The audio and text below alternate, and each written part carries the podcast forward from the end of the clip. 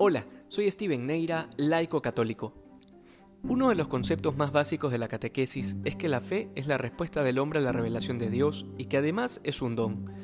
Pero como respuesta implica que es Dios quien toma la iniciativa de acercarse a nosotros, de revelarnos su identidad, de decirnos quién es Él y quiénes somos nosotros.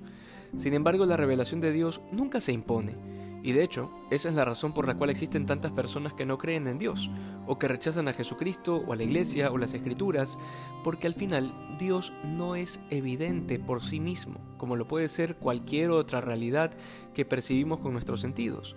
Y esto es importante comprenderlo porque muchas veces, como cristianos, intentamos argumentar la existencia de Dios pretendiendo que es evidente en sí mismo, cuando al final, por medio de la razón, podemos llegar a ciertos presupuestos que nos permiten considerar la existencia de Dios con mayor resolución. Pero nunca la existencia de Dios es comprobable como quien hace un experimento científico.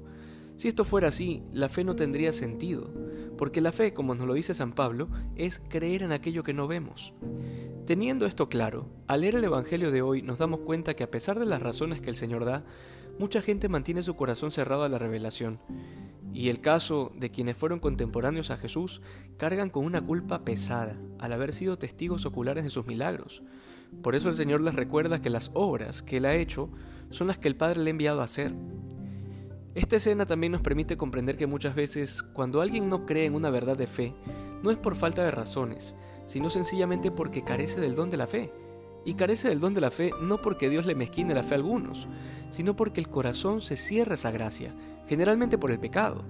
La forma más fácil de entenderlo es como cuando uno está tan enojado, tan cegado por la ira, que por más que alguien le corrija diciéndole la verdad, la ira nubla la razón y no le permite pensar o entender nada.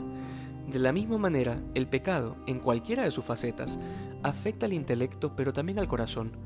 Una vida de pecado, llena de pasiones desordenadas, es un gran obstáculo para el don de la fe.